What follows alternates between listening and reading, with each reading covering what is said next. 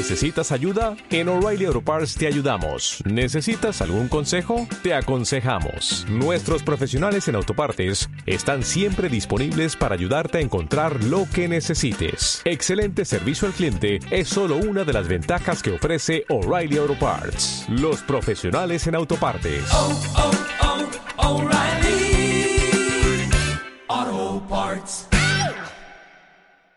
Muy buenas a todos, bienvenidos a un nuevo podcast. Este en concreto es el número 4, con una persona que admiro y respeto mucho por todo lo que sabe, Marcos Juzgado, Juzgado Pro en redes sociales. ¿Qué tal, tío?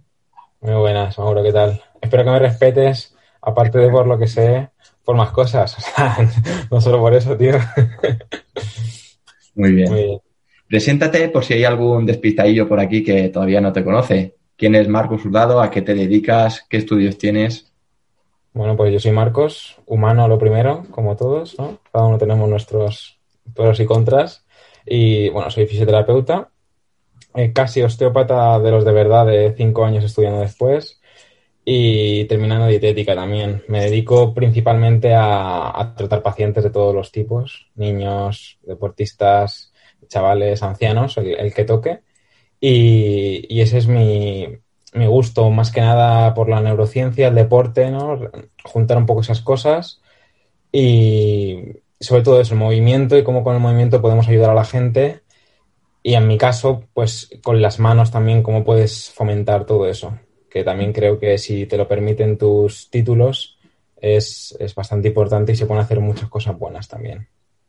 Eres el primer, sí, eres el primer fisio que pasa por aquí y me gusta mucho el enfoque que le das de darle esa importancia al ejercicio, que hay veces hay gente que se olvida de que con el ejercicio pues se, puede, se pueden arreglar muchas cosas. Te quería preguntar acerca de, de la fisioterapia, es ¿cómo la ves tú actualmente en España? ¿En qué sentido exactamente? Si ves que obviamente se puede hacer mejor, pero ¿cómo ves tú el enfoque que se le está dando y el enfoque mejor que tienes tú, eh, errores que, que veas que se cometan en la fisioterapia? A ver, respecto al enfoque, veo que hay un enfoque muy científico, en el sentido de científico nazi, ¿no? No, no científico eh, para sumar, sino científico de si no está puesto en un papel, eh, se derrumba y no vale para nada, o no merece la pena usarlo, o cuidado que lo vas a usar, ¿no? Y al final todos sabemos que los artículos van bastante atrasados a, a lo que es la realidad, ¿no? Hace poco me publicaron a mí un artículo que lo hice el estudio hace tres años pues entonces, yo qué sé, si se publica en febrero de 2021 y, y se hizo en 2017, pues estará bien, pero no sé, hay que tener un poco de yin y yang, ¿no? De ciencia y experiencia y sobre todo ver la ciencia como algo que aporta y algo que hay que mirarlo con juicio crítico. De, porque, porque luego hay muchos artículos que tampoco valen. O un artículo dice una cosa y otro dice otra diferente. Entonces, ¿con qué te quedas? en ese sentido la fisioterapia va muy por ahí, muy por, el, por la parte instrumental, yo creo. Por muy por agujas, eh, aparatos, ecógrafos, como muy para objetivar, por así decirlo, entre comillas. Eh, pero bueno, es una corriente que yo he seguido un tiempo, vamos, he seguido. Yo también sé hacer ecografías, sé hacer punción seca, electropunción, neuromodulación, todas estas cosas, pero no las uso ahora mismo, porque creo que tengo otras herramientas que me gustan más y me, hacen desarrollarme mejor como profesional. Pero en ese sentido va la ciencia hoy en día, va la ciencia, la fisioterapia hoy en día. En España también sobre todo, porque luego parece que de donde vivimos, en España, solo existe España. Y luego sales a otros países y no han escuchado hablar en su vida de neuromodulación o de, yo qué sé. Entonces dices, joder, ¿en qué, en qué burbuja estoy? ¿Realmente esto es lo único que hay o esto es lo único que vale, por así decirlo? Entonces a mí me gusta mirar la ciencia porque me parece muy interesante, pero mirarla desde una perspectiva práctica. O sea, de nada me vale lo que ponga en un papel si no tiene, si no tiene en el segundo la transferencia a, a mi práctica clínica. Y más que nada también eh, a una práctica clínica personalizada. Porque lo malo también, para mi gusto, de los artículos es que son muy generalistas. En el sentido de, sí, la fuerza te hace estar más saludable y prevenir lesiones. Entonces ya con, con ese contexto cualquier fuerza, ¿vale? Eh, da igual la fuerza que hagas, qué tipo de ejercicio digo, eh, porque vas a ayudar lo mismo. No, no, eso no. Te, vale para decirle a un paciente, mira, hay muchos artículos que dicen que la fuerza es buena para la salud y a la larga previene lesiones, etcétera. Entonces, nos compensa hacer ejercicios, ¿no? A lo mejor en vez de en, fisioterapia, por ejemplo, en vez de hacer eh, ya tanto cosas manuales que, que, no te van a servir para avanzar en un estadio ya más avanzado de la, del tratamiento, ¿por qué no hacemos estos ejercicios? Los haces unas cuantas veces al día o unas cuantas veces a la semana y ya verás cómo te vas a sentir mucho mejor. Tal. Y si quieres le dices, mira, es que los artículos, pero no para decir, no, sentadilla todo el mundo, peso muerto todo el mundo, que es la hostia, porque te... porque es fuerza. No, pues que a lo mejor tiene que hacer un peso muerto con una pierna y mientras está mirando a un, allí, en vez de enfrente, porque las variables son esas. Entonces a mí me gusta mirarlo desde ese punto de vista. ¿Cómo pueden revesar algo para que sea lo más completo posible y que la persona tenga que hacer el mínimo esfuerzo para, para conseguir el máximo beneficio?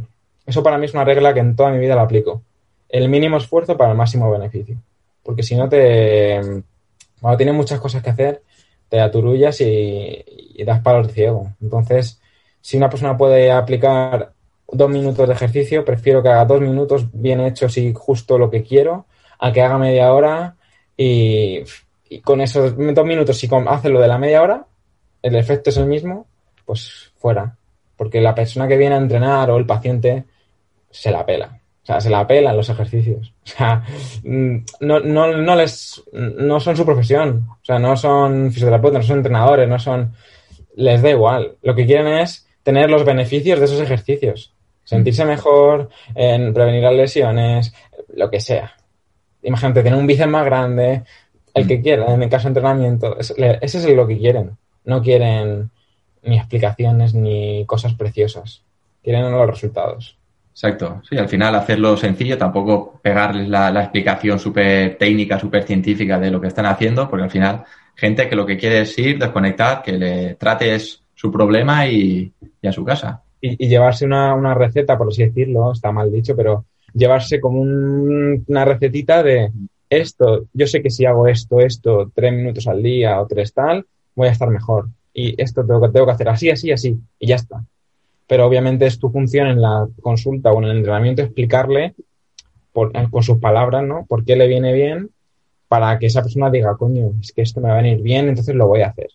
Porque si, si no saben el resultado que pueden obtener, no, no lo van a hacer. Si esto es bueno para la salud, hazlo. No. Tienen que ver que es bueno para ellos, que les va a servir. Y eso es en el ámbito, lo que estamos hablando más en el ámbito de hacia dónde va en la práctica clínica, ¿no? Pero es que, es, que la lengua me arde si no lo digo, pero en la práctica empresarial, real, ¿no? En, en, en, el mundo del que sale de la carrera, la fisioterapia es una mierda. Es una basura. O sea, conozco, conozco, vamos, que me ha sorprendido estos últimos tiempos. He visto un montón de compañeros que tuve en, en la carrera que se han empezado a hacer otra carrera después justo. O sea, o a los, o a los dos o tres años, después de haber hecho un máster, después de haber gastado dinero, tiempo, yo qué sé, imagínate, te cambias, yo que sé, uno que vi, que una ingeniería después. Y digo, joder, o sea, ya, ya le tiene que, que, joder, que ir mal en fisioterapia y no me extraña, porque yo estuve también un tiempo en clínicas que, que es que como no hay otra cosa, pues tienes que cobrar el salario neto, ¿no? El, neto, el salario típico de un fisioterapeuta que son 1.100 euros al mes. Y, y, o, cobras eso, o te haces autónomo, te tiras un poquito a la piscina y empiezas a hacer tus propias cosas o una clínica de autónomos, pero estudiar cinco años o seis o lo que, una carrera, un máster tal, para cobrar luego 1.100 euros, eh, ¿a dónde vamos? O sea, ¿a dónde va esto? Porque para eso me hago, yo qué sé, me hago peluquero y cobro 15 euros el corte de 20 minutos, o me hago cajero del Mercadona cobrando 1.300 euros netos, o me hago limpiador del hogar que 10 euros la hora, que es, lo, es, men, es mucho más, o sea, un fisio siete y medio la hora es el convenio. Mm. Entonces, eh, esto es algo que quería hacer, quiero hacer un vídeo en mi, en mi, este, en mi Instagram próximamente, pero eso me parece una vergüenza para los fisios, porque las demás profesiones me parece que está bien pagado. Me parece que, que coño, es lo que debería pagar una persona por dedicar su tiempo y años a, a perfeccionar. Si yo te corto el pelo de puta madre en 20 minutos y te encanta y vienes una vez cada mes y medio, dos meses, y vale 15 euros, es que no puede valer menos. Porque si no, lo que me parece una vergüenza es que tratando salud, ejercicio, personas, eh, miles y miles y miles de euros de formarte, cobres 7 euros y medio la hora. Es una vergüenza.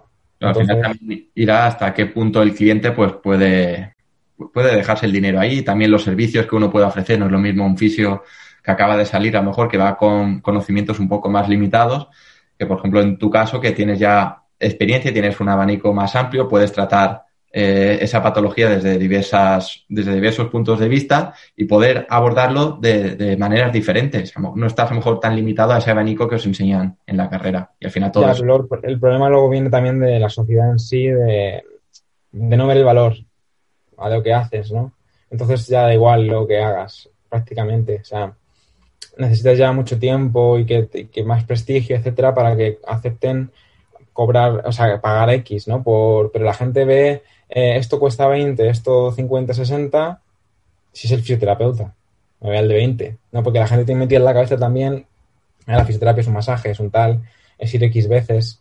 Entonces, a lo mejor en dos veces de 50, 60 euros haces lo que en cinco de 20 euros y en la mitad de tiempo. Entonces, eso es muy complicado, pero es que estaba como, está de moda hablar de eso en las redes sociales, de la precariedad de la fisioterapia, de que si, em, ¿cómo se dice esto?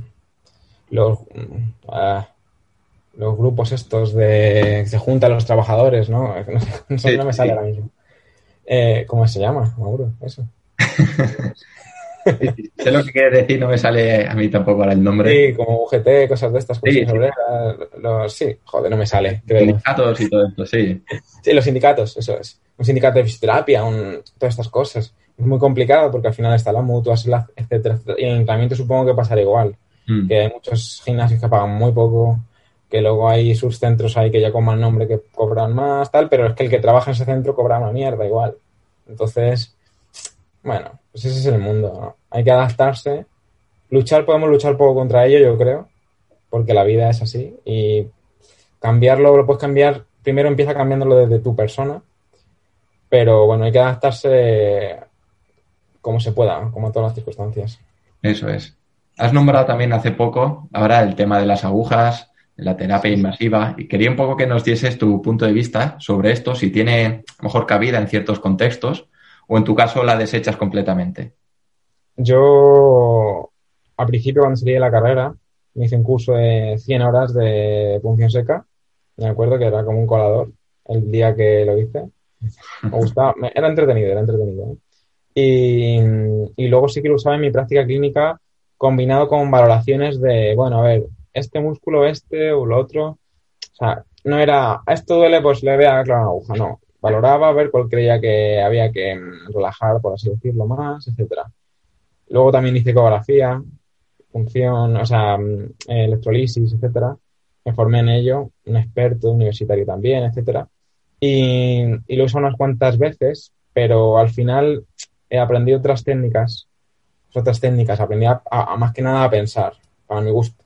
A pensar por qué esto y no lo otro, a ver cadenas de, eh, que iba a decir lesionales, pero no son lesionales porque no es, es pasa esto y seguro esto y esto, no. O sea, cada unas cadenas causales, por así decirlo, razonamiento clínico, eh, diagnóstico diferencial, todas estas cosas que hacen que pienses por dónde puede venir esto. Eh, vale, tengo petado el gemelo, pero ¿por qué puede venir? ¿Por la pelvis o por el pie o por- bueno, lo que sea, ¿no? Y ya pues ahí dejas un poco de pinchar por pinchar, porque lo malo es que si pinchas por pinchar, te pierdes eh, los efectos de tu razonamiento. Porque si yo razono mucho y luego le hago lo que yo creo conveniente y le pincho donde lo tiene más tenso, por así decirlo, y sensible, ya me he perdido el posible efecto de mi tratamiento o de los ejercicios que yo haga, ¿no? Eh, ¿Por qué tiene mucho éxito estas terapias? Pues porque son cosas que duelen, duelen, suelen doler, entonces el paciente siente que está pasando algo, lo primero, y luego porque como duele mucho, tiene un efecto que cuando se quita ese dolor, el músculo obviamente también se relaja por el efecto de la aguja, etcétera, y, mm, pero no solucionas realmente nada porque la tensión realmente y la sensibilidad muscular es un- una respuesta del cuerpo, Mm. un output el cuerpo a algo que le está pasando, que necesita que esa zona esté más sensible, más tensa, para realizar lo que tú le pidas. Si, yo qué sé, trapecios tensos, pues ¿por qué la gente tiene los trapecios tensos? Si está mucho tiempo sentado y luego muy estresado y son nueve horas así, se levantan, no hacen luego ejercicio en su casa ni en ningún lado, se tumban al sofá, están así, la cabeza siempre aquí, ya solo biomecánicamente, sin pensar en nada más, el trapecio va a tener que estar más tenso para aguantar la cabeza y que no se desplome contra la mesa. Entonces ya el trapecio va a estar ahí tenso. Si juntas ya con problemas de intestinales, etcétera, que la piel ya de esta zona eh, se vuelve más rígida, si lo juntas con estreses, con problemas ya que no respires correctamente por el estrés, es que ya lo tienes ahí. Y a esa persona le pinchas y le alivia, obviamente. Pero ahí no está el, la solución a su problema. Exacto. Otra cosa es que quiera una herramienta, una solución a su problema. Hmm. Porque a lo mejor igual se la apelas. Es que le da igual la solución. ¿Para qué? Si es que lo que yo quiero es que me quites esto. Por eso vengo, 15 euritos, 20 la sesión, ¿no? Me he pasado un poco un 15, ¿no? Pero bueno, ahí por ahí. Eh, 20, 25 euros la sesión, vengo aquí una vez al mes, me, me pinchas, pinchas, pinchas, estoy tres días con esto dolorido, luego se me quita. Y luego sigo con todo lo que llevo en mi vida y al mes que viene vuelvo. Y para mí, a lo mejor, que soy una persona que, eh, digo, para mí tipo paciente, ¿no? Soy una persona que me da un poco igual, que tengo mi vida, mi familia, bastantes cosas tengo encima, ya el trabajo, etcétera, pues me conviene más gastarme 25 euros al mes o 20 cogiendo el pack de 10 sesiones familiar, eh, 20 al mes, que, que pagar más o involucrarme en un tratamiento y hacer ejercicio y cambiar mi vida realmente para sentirme mejor. Porque también cuando la persona está en ese punto tenemos que ser un poco empáticos y pensar que no tiene energía para, para hacer cambios. El mínimo cambio ya le parece un mundo, pero porque tiene cosas mucho más importantes. Entonces, al final, si te das cuenta, es te estoy dando vueltas hacia- viéndome por las ramas porque es que es todo así. No hay nada, no hay nada predeterminado que digas esto va a ser. Cada persona al final es un mundo y satisfacerle, que es al final el fin último de una terapia o un entrenamiento, es complicado, depende de las personas. Al final, ¿sabes qué ocurre? Que eh, la gente que tiene mucho así, que yo hago esto y esto funciona y tal, al final solo tiene gente que venga eh, que le funcione lo que él hace. Hmm. Porque la gente que no le funciona por sus creencias o porque no vaya a hacer la tarea que le manda, etcétera, no le va a venir. Entonces, bueno, cada uno va a tener su éxito en su, en su zona.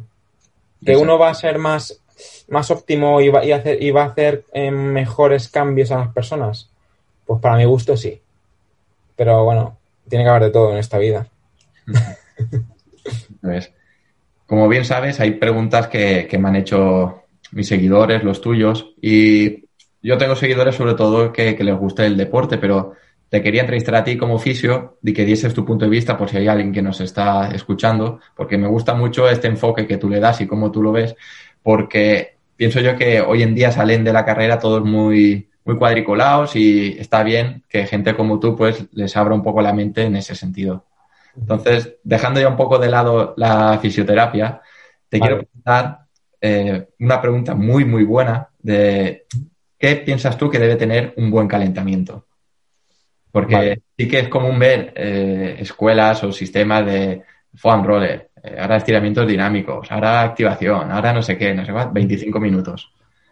Al final, eh, tú ves a, a- a un gato y de repente empieza a correr porque le persigue y, y ese, y ese no, ha, no ha calentado. O hace miles de años nuestros ancestros, y si le atacaban tenía que salir corriendo y no estaban con el foam ahí cinco minutitos. O una gacela ahora mismo. Exacto, sí. Y ahora estarán comiendo unas cuantas gacelas.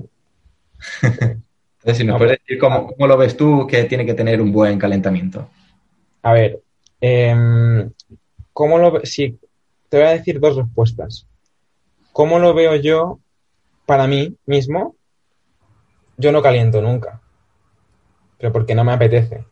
O sea, porque yo estoy haciendo cosas durante el día y voy a correr o al gimnasio y, lo último que me apetece es de la hora que voy a estar haciendo deporte tirarme ni 10 minutos, ni 15 minutos, ni 20, ni 20 y media hora ya es que es una locura. Eh, perdiendo el tiempo para mi gusto, ¿no? ¿Por qué? Porque yo tengo un cuerpo adaptado al- a lo que hago, No hago locuras tampoco. Ya llevo años haciendo lo que, lo que hago. Lo que hago es aumentar un poquito mi, mi intensidad o lo que sea, según, la, según lo que me apetezca. Los ejercicios que hago son realmente de gimnasio. De, pues voy a hacer pesos muertos o voy a hacer... Te iba a decir sentadilla, pero soy un mentiroso. No, sentadilla no hago. Eh, voy a hacer split squat, voy a hacer, ya que sé, cualquier ejercicio de gimnasio que se te ocurra, al final, si no vas de repente, voy a hacer un peso muerto con 150 kilos, nada más empezar. Ahora, venga. Obviamente, ahí, ahí no estás preparado porque no es un, es un esfuerzo máximo a, a una, una locura. Obviamente, si vas a hacer un peso muerto, por poner un ejemplo muy fácil, todo el mundo con dos dedos de frente, pues empieza, venga, eh, 40, una, 10 repeticiones 40, venga, ahora 60, ahora 80, ahora 100, ahora en 120 voy a hacer mis repeticiones, ¿no? Lo típico, si es que no tiene mucho misterio. Y ese es el calentamiento realmente. Hacer el propio ejercicio que vas a hacer a una intensidad más baja, a lo mejor con más conciencia o, con- o pensando, sí, más conciencia, pensando, va, pues esto que me salía irregular, venga, a ver, eh, voy a hacerlo mejor. tal. Bueno, como practicar técnicamente ese ejercicio con menos peso. Eso es mi calentamiento en el gimnasio. Bien. ¿El qué? Una exposición gradual a la carga. Claro, pero, pero eso lo haces eh, en cualquier momento, ¿no? Tú nunca empiezas a, a, tope nada, nada. Entonces, ese es mi caso de en- en entrenamiento de gimnasio, que al final yo creo que es el caso de la mayoría de gente.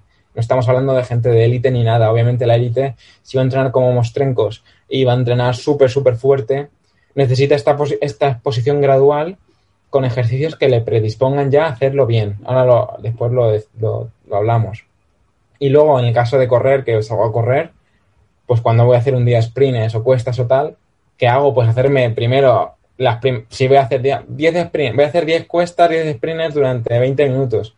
Pues en las dos primeras sé que van a ser un poquito más lentas, que voy a ir más progresivo. Ya está. O sea, no, no necesito complicarme la vida. Yo me intento hacer la vida fácil. Para- ya hay otras complicaciones más, más complicadas que, que entrenar, ¿no? Y calentar. Y luego voy a correr por ahí, imagínate, yo que sé, 10 kilómetros.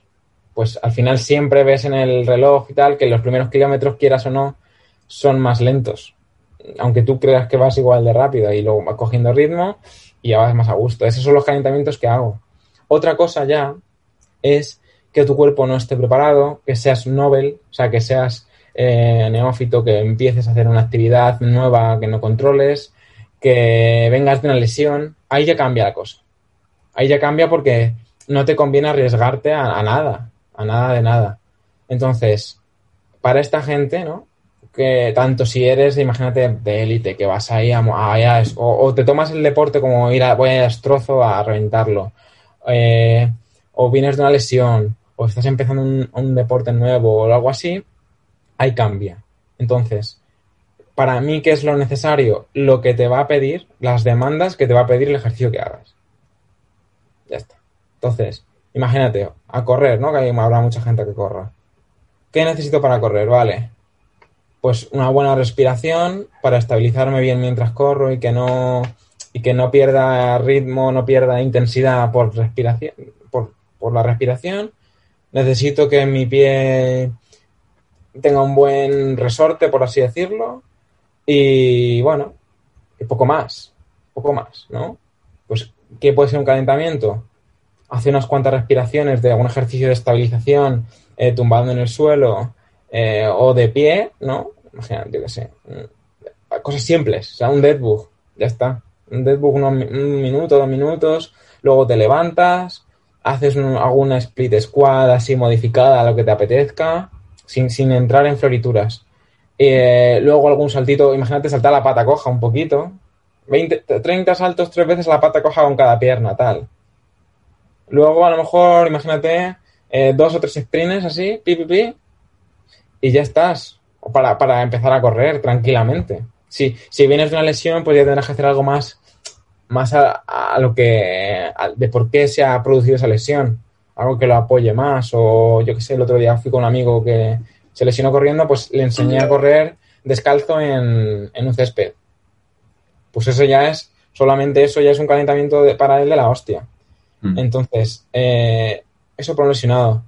Y luego por una persona de gimnasio, que vaya al gimnasio, pues si quiere ya entretenerse un poquito más, cualquier ejercicio de estabilización, mientras respira. Siempre, mientras podamos, respiremos, por así decirlo. Porque, porque luego cuando haces ejercicios, no seamos falsos, no respiras. estás haciendo el ejercicio sin respirar y, y estás haciendo la máxima fuerza, pues, pues es normal prácticamente hacer eso, ¿no? Pero mientras puedas, mientras hagas ejercicios que no te resulten muy costosos, respira, entonces estabilízate, un peso muerto luego, pues, pues progresivamente un peso muerto. Vas a hacer dominadas, pues progresivamente dominadas. O no ir a lo loco. Si ya has hecho un peso muerto y un ejercicio de otro tipo que hagas de ese día, pues ¿para qué vas a seguir calentando? Con dos series ya estás medio caliente para, para empezar, ¿no? Yo es que veo mucho la eficiencia. O sea, yo, no- yo en la vida he sido, llevo entrenando nueve años y en la vida he sido de irme al gimnasio con el macuto de calentar, de no sé qué, con el fan roller, con el no sé qué, con el... Es que solo por eso ya no iría. Me da una pereza terrible. Entonces, voy a lo práctico. Hay que tener cabeza también para lo práctico. No se puede ir como un animal. O sea, no puedes ir al pre de banca ya como un... No.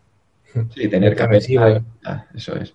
y siéntete a ti mismo, porque a lo mejor un día, imagínate, levantas 100 kilos a 5 repeticiones y lo normal, y un día estás hasta los huevos de tu vida y, y no puedes con 90, pero no, es que 100 es lo que tengo que hacer, 100 es lo que me han puesto aquí, o 100 es que es lo que hago normalmente, y luego ahí ya viene la lesión, y no ha sido por no calentar, ha sido porque no, no tienes todo de frente, porque no has pensado, porque no te has sentido a ti mismo. Entonces, eso es lo que hay que tener en cuenta. Eso es. Hay mucha gente que utiliza ejercicios de activación en estos calentamientos para luego eh, hacer los ejercicios. ¿Cómo los ves tú? Yo tengo un pensamiento y es que hay que diferenciar también de, de la preactivación que se puede hacer a modo culturista o en busca de hipertrofia, que es sentir ese músculo. ¿Pero realmente consideras que son necesarios los ejercicios de activación previos a salir a correr o hacer X, X ejercicios en un gimnasio? Yo, yo creo que, como te decía antes, todo depende de, la intensidad a la que vayas a ir relativa contigo mismo. ¿no? Si yo voy a correr, digo, joder, voy a hacer 5 kilómetros, la carrera de mi vida, me voy a reventar hasta que me salga el corazón por la boca. Pues eh, ahí a lo mejor digo, joder, pues me conviene hacer lo que te he dicho antes. Una estabilización, ahí un par de minutos, unos saltitos a la pata coja, otro par de minutos, y luego un par de sprints para sentirme fluido mientras corro. Cinco minutos. Mm, O sea, sí. no... Pero obviamente son ejercicios, si te das cuenta, que te activos, ¿no? Pues si lo llamamos activación, ¿no? Son ejercicios activos hacia algo que voy a hacer después. No es ponerme la pata a palo en un, en un sitio y quedarme ahí esperando, estirando, por ejemplo. No es eso. Es Sí. prepararte para lo que viene. Exacto. Me refiero, por ejemplo, al tema de, de activar eh, glúteos, por ejemplo, en personas que, que tienen alguna disfunción o glúteo medio, y dices, pues voy a trabajar un poquito esa estabilidad ahí o voy a sentir un poquito más el glúteo antes de hacer lo que sea. En esos casos, ¿tú los ves más aconsejados o no? Si tienes una disfunción, por así decirlo. la cosa ya que viene tu tratamiento para eso antes o después o a la vez o antes y después o del- de lo que hagas, ¿no? Si yo sé que una persona necesita hacer ejercicio 1, 2 y 3 que pueden ser, imagínate, respirar de esta manera, eh, ponerme con la pata un split squat no sé cuántos en otra manera y luego saltar la pata coja no sé qué para su problema del pie, que es lo que yo he elegido, que es lo óptimo para él, entonces que lo haga de calentamiento. Ya está. No me Mm. complico. Y que luego al terminar que lo haga otra vez. Y que luego por la noche lo haga otra vez. Ya está. ¿Entiendes? En ese sentido. Al final no es, ah, voy a hacer sentadilla, voy a hacer, voy a calentar los glúteos. Chuchu, chuchu, Venga. Ah, voy a hacer press de banca, voy a calentar el manguito de rotadores. Es que para mí eso, a mí me cuesta. Me cuesta. Yo, para, no, no digo que para mí, de persona, de hacer yo, sino yo no recomiendo eso a la gente. Porque valoro su tiempo y no quiero que lo pierdan.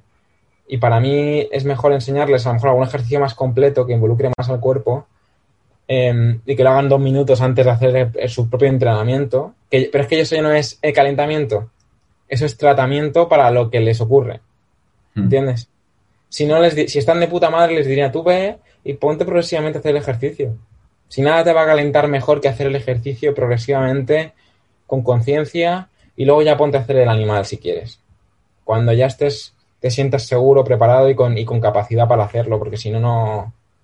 Si no, no puedes. Hoy yo estaba haciendo peso muerto hace dos horas. Y. Y, me pesaban más 40 kilos que 100 al principio.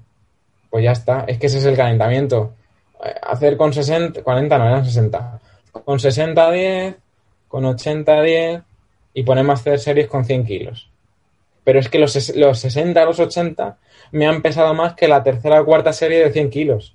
Mm. ¿Pero por qué? Porque me conozco y yo sé que hasta la primera serie, segunda de 100 kilos, no estaba en el punto óptimo mi cuerpo para ponerme a hacer peso muerto. Mm. Pues ya está. Ese es mi calentamiento. O sea, y lo cuento como entrenamiento realmente. Porque es el, el calentami- el entrenamiento que es hacer un poco más de lo que hacías anteriormente y recuperarte suficiente para poder hacerlo otro día. Ya está. Eso es. No sé si respondí a tu pregunta. Sí, sí, sí, ha quedado bastante claro. Espero que a los que nos están escuchando, pues también. Paso a la siguiente pregunta y esta me gusta mucho porque creo que hace unas semanas hiciste una analogía de con la movilidad respecto a las bisagras de una puerta, por ejemplo. Por ejemplo, eh, si nos puedes contar un poco de si realmente funciona al trabajar la movilidad y súper analítico o realmente es cómo mejorarías tú esos rangos de movimiento fisiológicos que se necesitan, unos mínimos rangos para poder hacer ejercicio. Vale. Em, bueno, vamos a empezar por la, la de la puerta. Al final, la, la movilidad que sabemos que es una expresión de lo que nuestro cuerpo nos permite. Mm, Entonces, hay que ver esa movilidad que tengo que me, me impide hacer algo. ¿Es, es natural? Si es natural, ¿para qué quiero más? O sea, no voy a competir en gimnasia artística. No quiero más. Entonces, eh, luego imagínate que no tengo la, dile, la cadera, ¿no? La movilidad de cadera para hacer una sentadilla y meterme hasta el, hasta el suelo. Ahí ya tienes que pensar antes de nada, dices, ¿necesito realmente meterme hasta el suelo una sentadilla para mi objetivo? Porque tampoco tenemos que estar sentados. O sea, una sentadilla de una persona normal va a depender de su cadera, de su ángulo del fémur, va a depender de, de la extensibilidad que tengan sus tejidos, etcétera. Pero cuando somos adultos, tampoco es natural estar sentado con una sentadilla de hasta el suelo. Entonces, ¿la necesito realmente? Lo primero. ¿Merece la pena este tiempo que invertir en hacer esto para este objetivo? Su- Suena muy generalista, pero al final no depende de la, movilidad que quieras, ¿no? Y luego lo segundo, ¿por qué no tengo movilidad aquí? Que sería otra, otra pregunta que, que tienes que hacerte a ti mismo, ¿no? ¿Me duele algo? ¿Algo me puede estar influyendo a esto? ¿No? Y luego otra cosa es, si me duele algo o tal, a lo mejor me conviene solucionarlo antes de ponerme a hacer nada. O hacer lo que pueda que no me duela. Que eso también está de puta madre, ¿no? Un entrenador no tiene por qué no entrenar a alguien que le duela algo. Porque te puede doler a los. Imagínate una sentadilla, te puede doler a los 110 grados, pero a 100 grados llegas perfectamente. Bueno, pues ponte a hacer a 100 grados cosas. No pasa nada. A lo mejor haciendo a 100 grados cosas, luego llegas a 120, sin problema.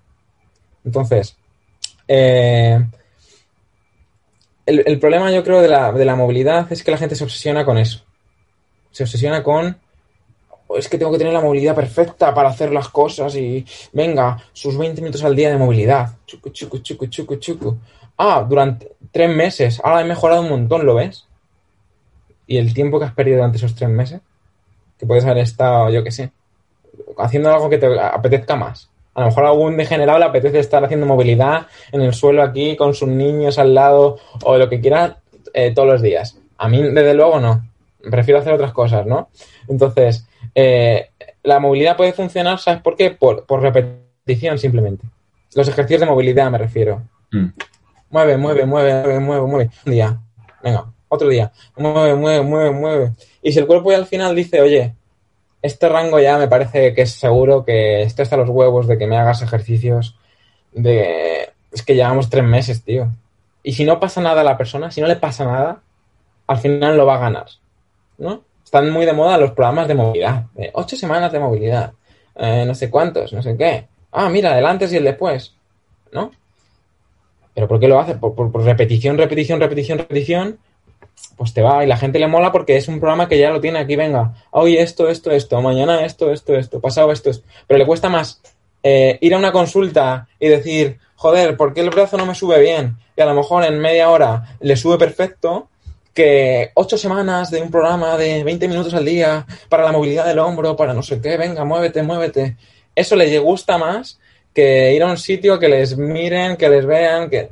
Porque tampoco serán conscientes de que la movilidad es una expresión de la seguridad que tiene el cuerpo y lo permite el cuerpo. Entonces, si tienes un problema, eso se va a expresar con qué? Con, o con dolor, o con inestabilidad, o con falta de movilidad, con rigidez, con...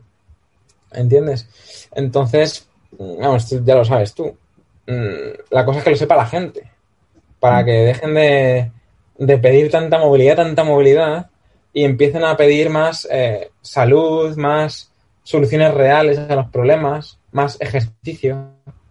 No, necesito ser un espagueti, al final. Eso te encontrarás tú mucha gente que, que, que está obsesionada la gente con la movilidad.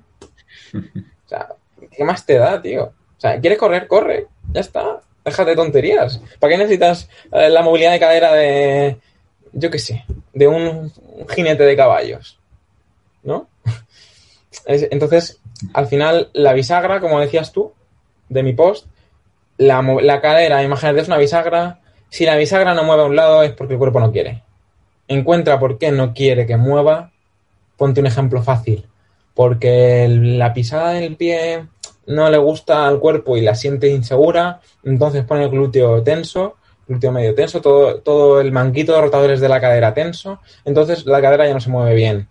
Dale más seguridad con ejercicios, haz ejercicios más adecuados para esa persona, eh, haz que esa cadera funcione hasta el punto que pueda y la movilidad la va a ir ganando.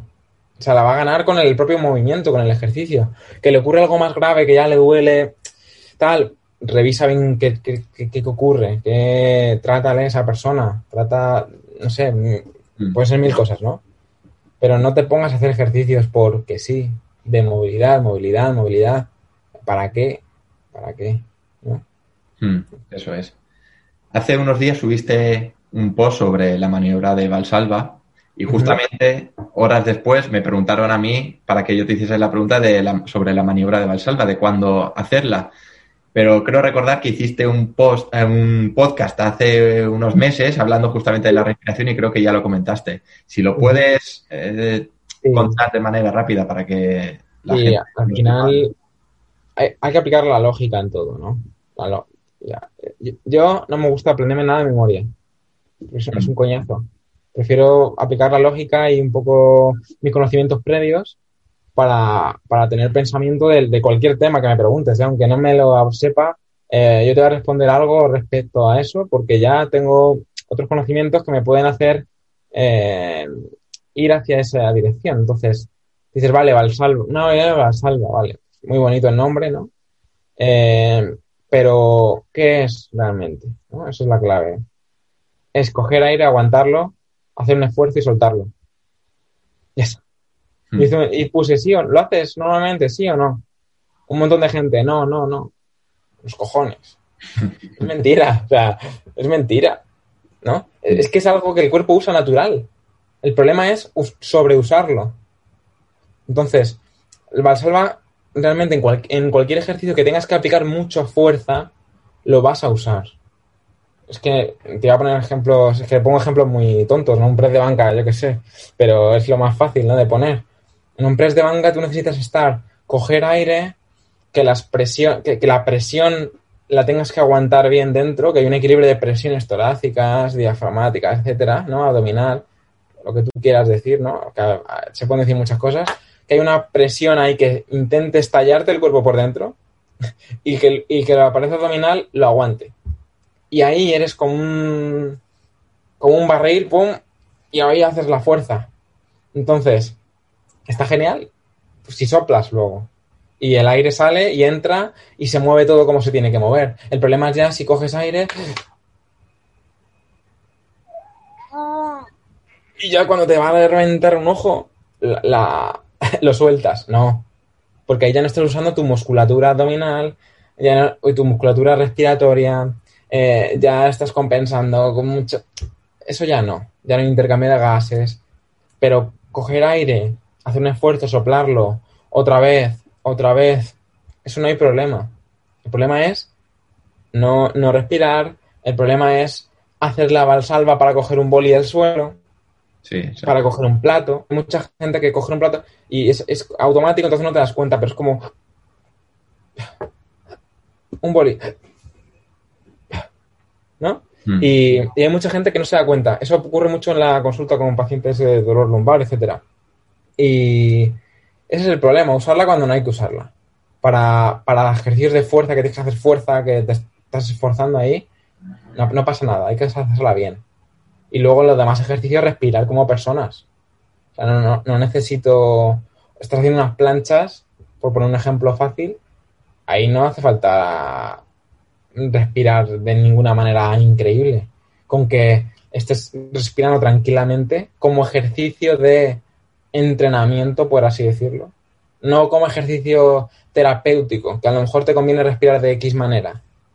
No, estoy hablando de ejercicio normal de una persona de cual Paquita que se vaya ahí a, a entrenar al gimnasio. Que con que respire ya en una plancha ya te vas a dar con un canto en los dientes.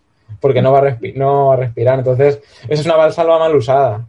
En un ejercicio de aguantar, de, de estabilizarte, pero sin realmente hacer esfuerzos máximos, no lo necesitas. Mm. Eso No, al final todos sí. hacemos valsalvas a, a hacer fuerzas. O sea, es que tú si vas a empujar un muro que se te está cayendo encima, vas a coger aire y vas a aguantarlo hasta que puedas. Además, porque se te cae encima la cabeza. Eso es. Muy bien, ha quedado creo que bastante claro todo eso. Pasamos a la siguiente pregunta y esta es muy buena. De, nos puedes decir las diferencias que hay entre propiocepción, equilibrio y estabilidad, porque muchas veces se utilizan como sinónimos y no tiene nada que ver la propiocepción con el equilibrio ni la estabilidad, porque al final el equilibrio se consigue también con la correcta comunicación entre sistemas vestibular, visual y propioceptivo. Entonces, si nos puedes comentar un poco las diferencias Vale. entre todo esto para que a la gente le quede claro. Vale, tenemos propiocepción, equilibrio, ¿no? Y estabilidad, has dicho. Exacto. Vale. Eh, vamos a clasificarlas primero por, por clasificación general, ¿no? Entonces sería. La propiocepción sería un, un input a nuestro sistema, ¿no? Sería información que viene del exterior. Ahí lo dejamos. O, o del interior, ¿vale? Ahí lo dejamos. Ahora hablamos más. Luego, el equilibrio es una respuesta a algo externo. Pues tengo equilibrio. Es que no sé el equilibrio a qué se refiere exactamente, pero si es equilibrio de estoy sobre una pierna, genial, es una respuesta de, a, a todo lo que me rodea, que yo estoy perfectamente en ese sistema, en, ese entorno, y estoy aquí en un... que no tiene que poner equilibrio aquí clavado, puede ser estoy en equilibrio, ¿no? El que está en la cuerda ahí subido a un precipicio cruzando dos montañas, que va ahí con una barra que si se cae se mata, ese está en equilibrio, porque no se ha caído, pero está en un equilibrio, en una zona neutra, por así decirlo, ¿no? Y luego, estabilidad, eh, puedes entenderlo como equilibrio también, como el equilibrio de algo, de algo, por así decirlo, por una articulación, un complejo, un- al final siempre es estabilidad de hombro, estabilidad lumbar, ¿no? Siempre son esos términos, ¿no? Entonces al final es un equilibrio igual entre las estructuras que, que hace que haya integridad, ¿no? Aquí, aquí tengo esto. Esto está en equilibrio. Tiene estabilidad. Mm. Y luego si yo lo empujo, tiene equilibrio. Y vuelve. Y está en constante cambio, pero en constante equilibrio, está estable. Si quieres decir, ah, mira, este palo está estable, el palo, no se mueve. ¿Por qué? Porque amortigua. Entonces, la estabilidad es un término que lo podemos entender más por integridad, ¿no? Por, bueno, que se integra todo y me permite estar donde quiero estar. Que que tiene que ver con el equilibrio. Entonces, output también. O sea, Mm. la estabilidad y el, equilibrio son respuestas de nuestro cuerpo. Y la propiocepción es eh, una entrada de información en nuestro cuerpo. Ahora nos metemos un poquito más y sería, la propiocepción ya sería externa, exterocepción o interna, interocepción. Solemos tener mucha exterocepción, en el sentido de algo me toca, algo me quema, eh, yo qué sé, me corto, veo luz. Mm. Bueno, eso no es propiocepción, eso es visual, pero em, cosas que nos tocan, que al- algo así en la piel solemos tener, o un dedito, mira, toca, eh, mueve aquí el brazo, aquí, aquí, ve aquí, venga, o eh, la cadera, que no se vaya, el, el hombro, a ver, empújame fuera. Es- eso es mucha extero, pero poca intero. La, la, la interocepción realmente son más de órganos, eh, todas estas cosas que están por dentro que, que poca gente lo consigue sentir, ¿no? Mm. El sentir que una comida te ha sentado regulera, eso es la interocepción, ¿no? Los pedos que te tiras y que hueles ya es un input exteroceptivo que viene, ¿no? Entonces, bueno, es un menudo ejemplo, ¿no? Entonces, eh, esa es la propiciación, ¿no? El, el pie que está haciendo equilibrios en un bosu, ¿no? Increíble. Eh, eso es una exterocepción, ¿no? Que es dónde está situada mi articulación en un espacio, en un tiempo y cómo está más doblado, más... Cierro los ojos y sé que mi tobillo está ahora mismo a 90 grados con el meñique levantado. Eso es al final, sigue siendo... Es más, es interocepción, pero también depende de la exterocepción de, de donde estoy apoyado, etcétera. Sí, sí, exacto. ¿vale? Pero mejor en el vos uno, mejor en el suelo. Entonces, eh, eso es la propiciación, por así decirlo, que tiene muchos eh, diferentes receptores de esta, yo qué sé, de estiramiento, de vibración, de, eh, de frío, de calor, de cualquier cosa que venga del exterior, vamos. Y luego el equilibrio, que es el output, ¿no? Cuando esa propiciación con todo lo demás, visual, vestibular, hacen un conglomerado y, yo lo percibo y digo, uff, esto es peligroso o no, esto me va a hacer bien, me va a hacer daño, tengo que tener miedo, eh, uff, me pasó antes, cuidado, miedo, miedo, miedo, mis creencias, mis experiencias ya influyen ahí y ya ahí hago, venga, soy estable, tengo equilibrio, eh, no me duele nada, eh, tengo movilidad, ¿vale? Entonces, equilibrio y estabilidad serían el output, ¿no? Eh, por definir, yo qué sé, el equilibrio, ¿qué es? Pues es que estés en- sin, sin desplazarte de tu zona neutra, de tu punto de OM, ¿no? De, de tu punto de mínimo esfuerzo, por así decirlo. Bueno, que, que estés ahí, coño, en Sí, el punto de mínimo esfuerzo. Y la estabilidad que es, quizá algo más integridad estructural de estas articulaciones, este cuerpo es estable frente a algo que me viene, en- más en un sentido de, esfuerzo, y yo puedo generar fuerza en torno a mi cuerpo que es íntegro y la genero, ¿no? Y aplico. Son conceptos al final muy, muy parecidos. Se pueden mezclar y cada uno te va a decir una cosa. A lo mejor uno me escucha y dice, este es gilipollas, que no tiene ni idea y, bueno, al final se entiende el, el concepto. Eso es. Muy buena respuesta, Marcos. Pasamos a la Si me mucho, me lo dices, ¿eh? No, sí, a mí, a mí me gusta que, que habléis y en este caso pues que desplayes todo lo que consideres. Ya te he dicho que no tenía, no tenía pelos en la lengua hoy precisamente, así que Pasamos a la siguiente, también muy buena, me gusta mucho. Si nos puedes hablar del dolor, qué es el dolor, cómo tratar con pacientes con dolor y así pues poder el- eliminarlo. Porque al final el dolor es una señal que nos envía eh, nuestro sistema nervioso de que algo no funciona bien, de que algo no anda bien. Es una percepción subjetiva de una posible amenaza que, que nos viene. Entonces, si nos puedes hablar un poquito del dolor y cómo tratarías tú a un paciente que te viene con dolor. Porque al final va mucho también del, del tema del coco. el, el dolor es muy complejo eh, y diferentes tipos de dolores van a tener diferentes causas. Mm. Al final, como, como bien decías tú, el dolor es algo que el cuerpo detecta que no va como debería ir. Entonces hace esa señal de, oye, aquí duele. O bien metabólicamente por sustancias que haya que se hayan creado ahí para, para yo que sé, una inflamación, duele. Y se ha creado eso, pero en beneficio del cuerpo para que haya una correcta regeneración. O una zona más sensible porque ha sido sobreestirada, en detrimento de otra que no se mueve tanto como debería, ¿no? Entonces se causa, el cerebro hace que haya haya dolor, que haya algo más sensible para que te des cuenta y le prestes atención. Si te duele un pie, obviamente no vas a ponerte a correr ni a, subir una montaña 10 horas. Entonces el cerebro se encarga de, oye, este pie eh, hay una amenaza, lo noto, no noto seguridad, entonces creo que hay algo que está mal, voy a causar aquí un poquito de dolor para que me hagas caso y, y veas por dónde ir, que por lo menos no te sobrepases y no causemos más eh, peligro del que hay, ¿no? Cuando, joder, un músculo, por ejemplo, que es algo muy fácil, si notas, imagínate un pinchacito en un músculo, que puede ser a lo mejor una, una micro rotura, por así decirlo, eh, ya no vas a hacer ese movimiento que te cause ese pinchacito, aunque sea mínimo. Si el, ese pinchacito no viajara hasta tu cerebro y te diga, hostia, me pincha cuando levanto la pierna o cuando corro. Si no te llegara, como hay gente, por ejemplo, que hay pocos casos, ¿no? Pero hay gente que no siente dolor de nada. Sería un peligro, porque te estás exponiendo a agravarlo. Ah, no, no me duele nada. O, o los, los reflex estos, ¿no? Que le gusta tanto a la gente.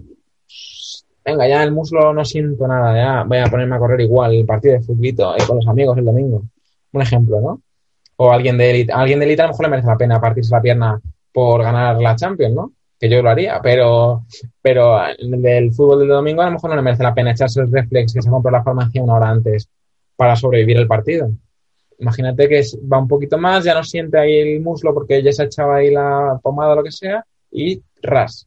Se, se rompe mucho más en el músculo y es peor. Entonces el dolor es un aviso, una alarma de ni, ni, ni, ni, una alarma de incendios, lo que tú quieras, ¿no? Eh, y nos avisa. El dolor es multifactorial. Se puede disparar por muchas cosas, muchísimas cosas. Y el cerebro aprende asociando. Entonces tú puedes asociar ciertas cosas a, dolores, a, a, ciertos dolores.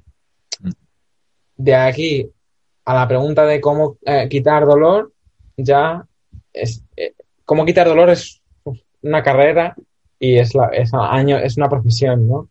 No es, no es, tan fácil como hace este ejercicio u otro. Hay gente que le puede funcionar porque no ha llegado a un punto donde hay una condicion, un condicionamiento tan alto, pero hay gente que, imagínate, tuvo un dolor de hombro hace años y se juntó con problemas de pareja, etcétera. El dolor de hombro se fue, los problemas de pareja también, y ahora no sabe por qué le ha vuelto un dolor de hombro y coincide con que tiene problemas con su pareja también o ha vivido una situación parecida, pues hay, son casos y hay casos que ocurren y la persona no es consciente.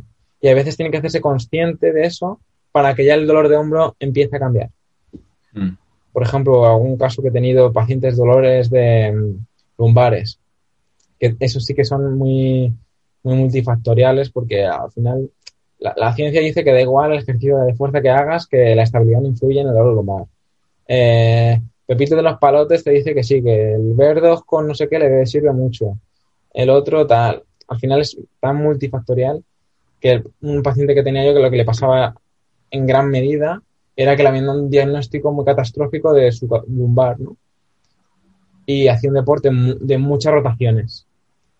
Con lo cual, eh, si te dicen, hostia, ten cuidado, que tu lumbar, como sigas haciendo esto, se va a partir, tal, y vas a un sitio que supuestamente saben lo que hacen, que tienen su título en la pared, etcétera. Pues claro, eso te crea ya un miedo terrible a moverte. Y, el, cuerpo no es tonto. Si te han dicho eso, vas a decir, hostia, ten cuidado, no voy a moverme mucho, no voy a... Eso ya te está causando que limitación de movilidad, más rigidez, más alarma, más hipervigilancia a mi zona de sacroiliaca, a ver, Y cada vez que hagas un ejercicio vas a estar pensando en ella. Vas a... Y más- cuanto más pienses en ella, más probabilidades de que te avise otra vez de, eh, cuidado, cuidado, cuidado, ¿no? Mm, y, a- y hablar con esa persona, por ejemplo, una manera de tratar ese dolor es hablar con esa persona, explicarle por qué no tiene que tener miedo a esto, por qué, eh, bueno, expli- explicarle la realidad de, por qué le puede doler, lo- por qué no, y por qué no tiene que tener miedo a moverse. Y empezar a moverse en un ambiente seguro, Eso que puede ser hablar con, conmigo, contigo, con quien quiera, con quien haya confiado para recuperarse. A ver, hazlo, venga, a ver. Ah, ¿Te ha dolido? No. Ah, muy bien. Venga, a ver esta. Un poquito más de intensidad, a ver. ¿Te ha dolido? No. ¿Vale? Ya ves que hasta aquí este punto no te ha dolido nada. Entonces no tienes que tener miedo a hacerlo aquí. Mm. Por estar yo, solo- no va a cambiar nada. Entonces tú solo lo puedes hacer también. Y la persona ya empieza a moverse, empieza a ver que eso cambia, que fuera de que haya ya problemas biomecánicos, problemas, influencias viscerales, eh, problem- yo qué sé, con cualquier cosa que se te ocurra, fuera de eso ya, sin esa persona no quite esa hipervigilancia, ese diagnóstico que le han hecho, esa creencia, esa experiencia mala o ese movimiento malo que tuvo, oh, y ahí le dolió, hasta que no vea que puede hacer todo eso, ahí ya no va a haber cambio. Entonces Eso. es una buena forma de ver el dolor y, y empezar a cambiar algo en esas personas. Eso es, al final supongo que pues trabajar en, en zonas seguras, que la persona pues no sienta, no llegue a ese punto de dolor. Eh, supongo que también pues cambiarás eh, la posición del cuerpo para trabajar en diferentes perfiles de resistencia, donde, por ejemplo, levantar un brazo pues sea mucho más sencillo por la acción de la gravedad, que por ejemplo, eh, imagínate por est- estar así de lado, si llegas aquí y normalmente aquí le duele, pues no es lo mismo estar tumbado que estar de pie. Al final es un poco aplicar también la biomecánica funcional pues para tra- tratar este dolor. La lógica al final. Mm. Si te duele aquí, levántalo aquí. O sea, no, no, ya está. Levántalo aquí tre- 80 veces y ya, y ya aquí seguramente ya no te moleste tanto o sea diferente. O, y estoy, estoy hablando de cosas, que sé, es un contexto muy general. A lo mejor para levantarlo aquí necesita otras cosas que no le puedes dar mediante ejercicio, que también ocurre, ¿no? Mm. Ahora hay una corriente que parece que haces ejercicio y ya cualquier dolor se va a quitar. Coño, tampoco es eso. El ejercicio está genial y es la hostia. Pero hay gente que lleva años con un dolor que eso ni el ejercicio se lo quita. Mm. Entonces ya hay que ver otras, otras cosas. ¿no? Al final, bueno, las redes sociales es lo que tiene, que es, tiene un sesgo grande de, Mm. de que solo ves lo que hay ahí y lo que quieres ver. Porque al que no aguantas y al que no te gusta lo que dice, no le sigues. Entonces, no lo ves. Entonces, al final siempre te reafirmas en lo tuyo, lo tuyo, lo tuyo, lo tuyo, lo tuyo. lo tuyo. Y, como, y, si- y si no tienes un poquito de perspectiva o si no estás en otros ambientes, se te va la pinza, vamos. Eso es. Para ir un poco ya acabando, una pregunta que ha surgido a última hora de un compañero nuestro, Íñigo, que nos preguntaba acerca de los esguinces de tobillo. Y es que vosotros trabajáis con neurología funcional. Estuvo Guille hace unas semanas y nos habló un poco más de la neurología, de cómo trabajáis con ella, cómo aplicarla. Y Íñigo nos, bueno, Íñigo me decía que si, por ejemplo, un esguince de tobillo, sin tratarlo con neurología funcional, si se puede llegar a readaptar o esa huella neurológica va a persistir ahí de por vida. Entonces, un poco, antes de responder, si quieres hacer un inciso qué es la huella neurológica, un poquito el tema de la neurología funcional, pues si hay algún despistado que no lo sepa, para poder ya enlazarlo con, con la respuesta. Vale, perfecto. Pues la neurología funcional, como quieras llamarlo, neurociencia aplicada, eh, lo que tú quieras, ¿no? Al final es eh, cómo el sistema nervioso está siendo influido por el, por el entorno en mi respuesta del cuerpo, en cómo me siento, en lo que puedo hacer y lo que no puedo hacer. Entonces consiste en ver estas respuestas, eh, bueno, en- perdón, consiste en evaluar estas respuestas, pero por la parte primera, o sea, por el input, por lo que nos entra del entorno. Entonces, si lo que nos entra del entorno visual, vestibular, propioceptivo, eh, no cambia o esa información que entra no es bien recibida por nuestro sistema nervioso, como decíamos antes, nuestra respuesta a ello no va a ser buena. Nuestra respuesta, véase, como decíamos, dolor, equilibrio, sensaciones. No, noto ah, hago peleas de banca, pero es que noto este hombro que no me va igual. No ese tipo de sensaciones, movilidad, todo eso. Eso, eso son, al final son eh, outputs. Entonces, eh, consiste en ver eso. En unos 15, en, que preguntaba que si se podía, sin ver eso, ¿no? Si se podía recuperar totalmente, ¿no? Exacto. O si Al va a huella neurológica. Al final lo que tienes que pensar es que esta huella, por llamarlo de alguna manera, ¿no? Este, este cambio que ha sufrido el sistema nervioso se, ve influenciado por todos los estímulos. ¿no? Entonces, puedes usar unas técnicas o puedes usar otras. ¿no? Combinando todo, tiene más probabilidades de que eso se solucione, que, que no vuelva, ¿no? Porque muchas veces lo que ocurre es que ya que este es el caso, pues esguinces, ¿no? Caso de esguinces. ¿Cuántas recidivas tienen los esguinces? Ni idea, la verdad. No, no me importa. Pero sé que mucha. Porque un montón, tú preguntas a alguien, ¿cuántas veces. Ah, me he hecho un esguince, ¿sí? ¿Cuántas veces te lo has hecho? Ah, yo qué sé. 8, 9, 10. Poca gente se ha hecho solo un, un esguince en el pie. Solo uno. Ya te dice que esas lesiones no se recuperan bien. Por lo que sea.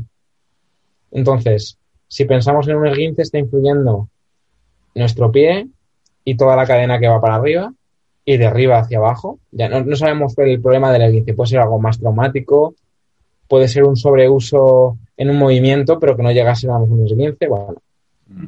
entonces le está influyendo propiciativamente ese pie, esa cadera, el miembro entero, por así decirlo, el cuerpo, propiciativamente. Le está influyendo su vista, le está influyendo su vestíbulo, porque al final el vestíbulo va a controlar el tono del, del hemicuerpo que toque, del vestíbulo derecho. tal. Entonces, si tu vestíbulo derecho no percibe bien la información, tú no vas a ser estable en el pie derecho. Si no eres estable en el pie derecho, en el momento que sobrepases tu, tu umbral de, ¿cómo decirlo? Tu umbral de, de esfuerzo que puedes soportar, Sí, de no salía la tolerancia. palabra que decir. Eso, de tolerancia. Eso es. Que me gusta mucho encima la palabra, no me salía. Cuando, su- cuando superes tu umbral de tolerancia, ahí es donde va a salir eh, e- esas deficiencias que tengas, no antes. Hmm. Tú puedes hacer una 15, ah, muy bien, no hago nada, de nada, empiezo a moverme, a hacer ejercicio, tal, y si realmente lo haces progresivo, eh, lo entrenas bien, eh, realmente no has tenido un problema ni vestibular, ni visual, ni nada, pues puede, puede que vayas de puta madre ya, para siempre. Porque, porque a lo mejor no ha llegado al punto de que esa, se haga una huella realmente neurológica en el sentido de, buf, este sobreestiramiento del ligamento ha provocado que ya influya en el pie y la musculatura del pie no pueda activarse bien y ahí justo cuando se hizo el esguince se pegó un golpe o tuvo un problema que miró hacia un lado y ya, si eso no ha ocurrido, pues puede que sí, que se solucione. Pero mi experiencia es que tarde o temprano, si la persona es una persona deportista, eh, que se pide cada vez más, que, bueno, que quiere mejorar, al final esa tolerancia va a verse superada. Un amigo hace poco, no, no tiene, bueno, no, no, no es un esguince, pero es un dolor de rodilla que en- y en el pie, y en la rodilla, y en el pie como que te vacila, ¿no? Te va cambiando. Y dice, joder, si llevo corriendo 24 años, bueno, 24 años no llevará, pero si llevo corriendo 5 años, eh, ¿por qué me duele ahora? Si nunca me ha dolido. Y siempre he corrido igual. Y siempre he hecho lo mismo. Pues porque un día superó su umbral de tolerancia corriendo. Corrió a ritmos que su cuerpo no estaba preparado.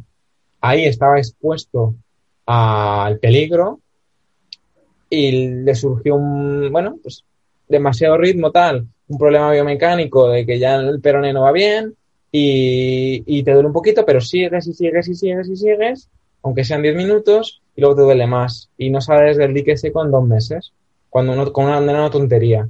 Hmm. Pues ahí sí que para mi gusto, o tratas esa huella en, en lo que estamos hablando, es que huella, no- yo no suelo decir huella, pero o tratas el, el entorno entero del sistema nervioso por las influencias que tiene, porque pueden ser muy, muy diversas, o al final, cuando quiera volver a ese ritmo de, de ese umbral de tolerancia que eh, no llegó, que se cayó, ahí va a ocurrir algo también. Porque ese umbral sigue estando ahí.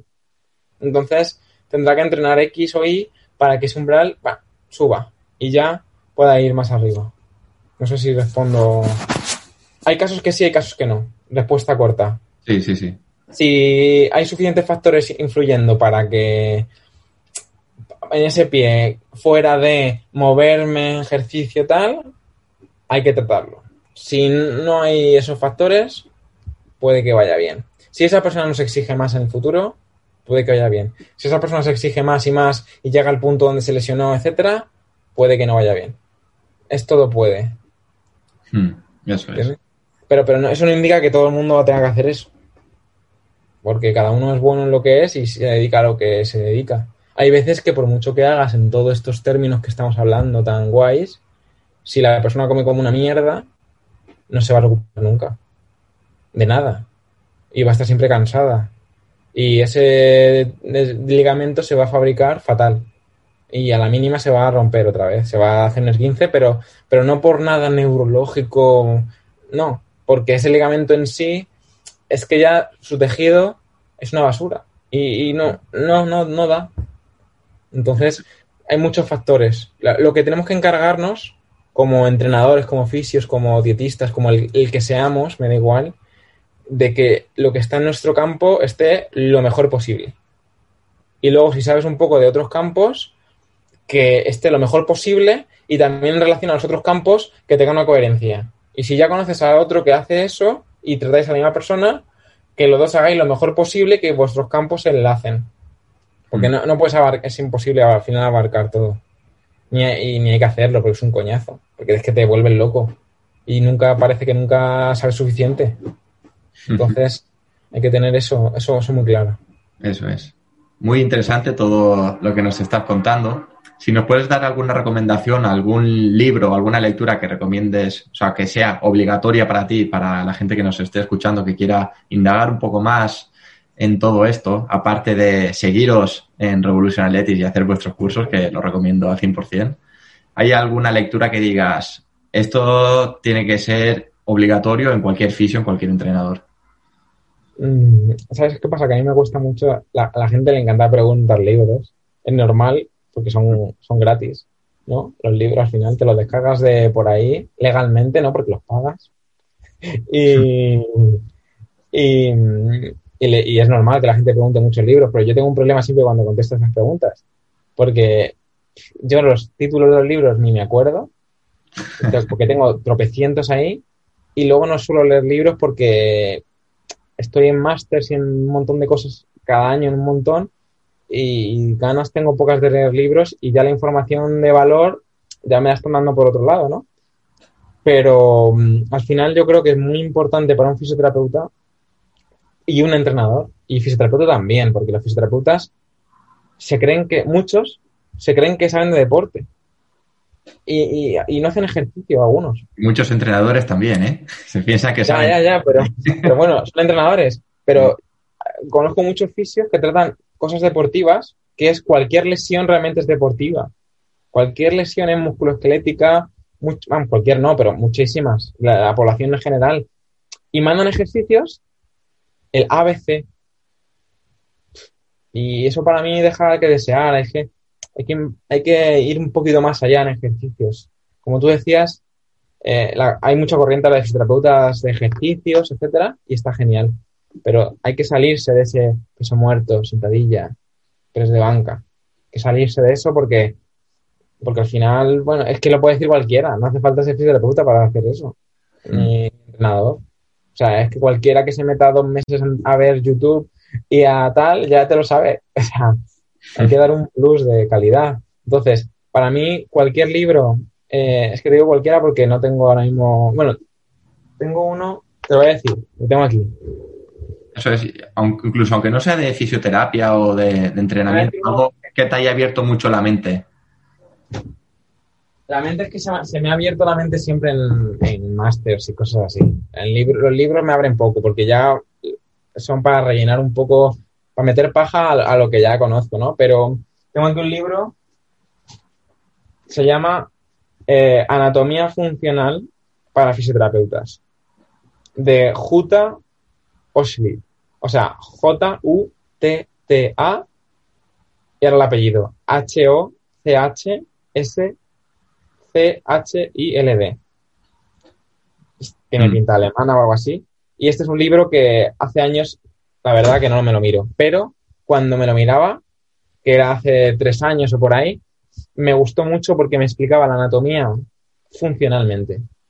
Te explicaba cada articulación, para qué sirve realmente. Mm. Yo qué sé, el, el calcáneo es una polea de reflexión por el Aquiles, que no sé qué, que no sé cuántos, y esto cuando haces esto, Mm. tiene que funcionar de esta manera. Eso es, la eso es lo interesante. A mí la anatomía me gusta mucho. Recomiendo la aplicación de Essential Anatomy 5, que esa también me la pregunta mucha gente, y se ve genial, es muy bonita, eh, y se aprende mucha anatomía. Y luego libros, este es un ejemplo, y luego hay otros tantos de anatomía funcional que realmente aprendas cómo funciona el cuerpo. Porque la anatomía normal es eh, origen, inserción, un cadáver.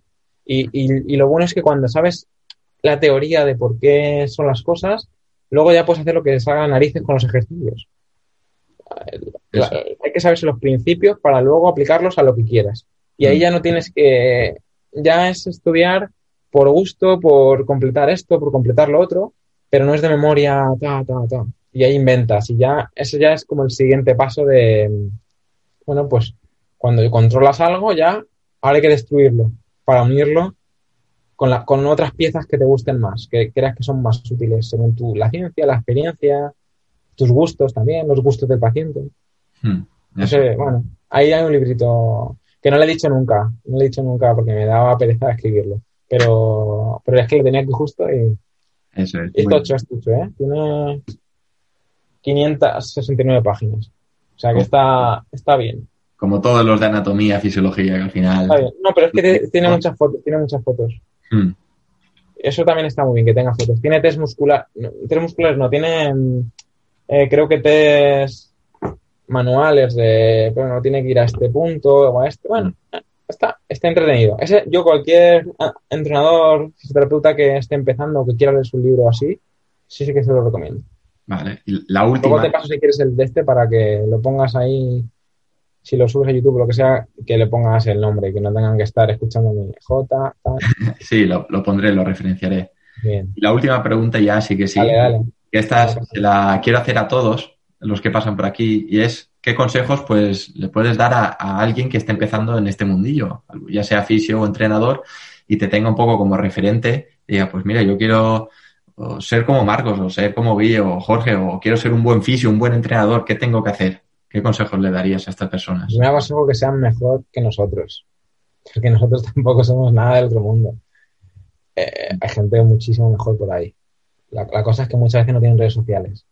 Entonces parece que no existen. Eso es. Eh, luego que tampoco te fijes en nadie para ser nada, porque las redes sociales sabemos que son al final, en, en gran parte, muchas veces son mentiras. O sea, no. Entonces, lo- mi, mi consejo es que busques tu camino en algo que te guste. O sea, que no, que no porque esté de moda esto te pongas a hacerlo. O porque esté de moda, o que muchos hagan esto y hoy, qué, qué guay, lo hagas. No. ¿Qué, qué te gusta? Lo primero, y a dónde quieres ir en la vida, en cuál es tu objetivo. Yo me, yo me volví un poco loco al principio, cuando salí de la carrera. Venía ya con gente en mi familia que se dedica a esto, entonces tenía un poco ya las ideas bastante claras. Y bueno, me hinché a cursos de locura, de- vamos, y sigo hinchándome, 28 fines de semana al año, cosas de estas. Y al final, todo forma parte de lo que eres ahora. Y no, no sé dónde estaría ahora si no fuera por eso, pero, pero al final yo creo que hay que tener un poco de, de rumbo, ¿no? La palabra, el rumbo más que la velocidad o tal. Porque, yo qué sé, sale un fisio, sale un entrenador, primero tienen que saber un poco de qué va el mundo, de, bueno, hay esto, hay lo otro, hay tal, me gusta más esto, me gusta más lo otro. Y yo recomiendo que cuando encuentren algo que les guste de verdad, que se vean de aquí a años haciéndolo, eh, se pongan a muerte, pero con eso. Que no intenten tocar todos los palos. Porque tocando todos los palos al final mm, difícilmente llegas a algo. Es mejor centrar tu energía. Puedes tocarlos, por orden. Puedes primero estudiar mucho de un tema a muerte, luego hacerte un máster y solo ese máster, luego otro tema o leerme cinco o seis libros en un mes de otra cosa. O, pero recomiendo ir más a, en vez de diversificar tanto, acumular un poquito más y centrarse más en pequeñas cosas y, y, todo el esfuerzo en eso. Porque al final, si te esfuerzas mucho en algo, al tiempo, ese algo ya no, no se te va a ir, no se, se va a quedar ahí. Y ya tienes esa información. Y en cuanto te has centrado muchas veces, eh, eh, cinco veces, eh, mucho tiempo, mucho esfuerzo en una cosa, esas cinco las tienes muy aseguradas. Y es mejor que ir tocando todo y a la vez con todo y tal, y ah, no te da, entonces no te da. Eso es, el modelo de aprendizaje, que es saber un poco de todo y en, una cosa ser muy bueno. Sí, por ejemplo. Por ejemplo. Pues, Yo ahora, por ejemplo, estoy terminando mm, el técnico en dietética, ¿no? Y en nutrición, pues me gusta leer libros, etcétera. Tengo familia, me bastante de, de PNI de años, de 20 años, de, bueno, profesores de máster, de PNI, etcétera. Pero yo en ese tema no me meto. Porque, porque me da pereza, sinceramente. Porque meterte ahí y querer ser algo en eso es dedicarte a eso. Mm. Es, hay que dejar de lado un poco más todo. Entonces yo ahora mismo no me interesa, porque estoy en otras cosas, terminando osteopatía, etcétera, y la mente no da para tanto. Pero probablemente de aquí a tres años, cuatro, pues sí que me ponga ahí. Y cuando ya te has puesto a muerte con muchas cosas eh, eh, anteriormente, cuando te pones con otra, la pillas más fácil. Y, puedes ir más a, saco. Depende, depende de lo que quieras. ¿no? Hmm. Entonces eso hay que diversificar. ¿no? A mí me parece muy bien. Hay que diversificar en el sentido de, por ejemplo, yo hice fisioterapia, luego hice un máster de, fisioterapia deportiva, a la vez hice cursos pequeñitos, luego me metí en osteopatía, ahora llevo tres años en osteopatía, Em, después de osteopatía me di cuenta que, me apetecía trabajar con la nutrición también y casi al año de empezar la osteopatía me metí con nutrición, pero, pero son cosas que las tengo ahí apartadas, que no tienen protagonismo en mi vida realmente. O sea, le dedico el tiempo que tengo que dedicarles para pasar de curso, para aprobar asignaturas, pero no me dedico solo, no me dedico a eso. Mi, mi profesión yo tengo clara cuál es, eso es más hobby, más bueno, voy haciendo esto poquito a poco, construyendo. A mí me gusta mucho construyendo poco a poco, poco a poco, poco a poco. Y ahora cuando termine de aquí a un año, a un año, de aquí a unos meses, depende. Pues ahí a lo mejor digo, oye, me quiero poner a muerte. Voy a apartar esto otro que antes, si dedicaba 80-20, pues voy a dedicar 60 y voy a meterle 40 al otro. Y ese 40 a muerte. Entonces ya te permite, bueno, ese área tenerlo más, más explotado, por así decirlo. Entonces, rumbo, ¿qué quieres hacer? Que te guste, lo primero, obviamente, y luego ponerte a muerte a algo. Hmm. Y, e ir a muerte ciertas cosas y ahí ya te vas construyendo tu, tu campo de actuación. Eso es. Pues si te parece, con esta muy buena reflexión, dejamos aquí la entrevista, el podcast. Muchas gracias por tu tiempo, por ser tan sincero, Marcos, y espero verte pronto. Quizá demasiado. Muy bien. Encantado, Mauro, de estar aquí y que nos escuche todos los que quieran. Y cualquier duda que tengan, pues bueno, a ti o a mí que nos pregunten y intentamos resolverlas, las que se puedan. Eso es, perfecto. Gracias a todos. A ti, hasta ahora.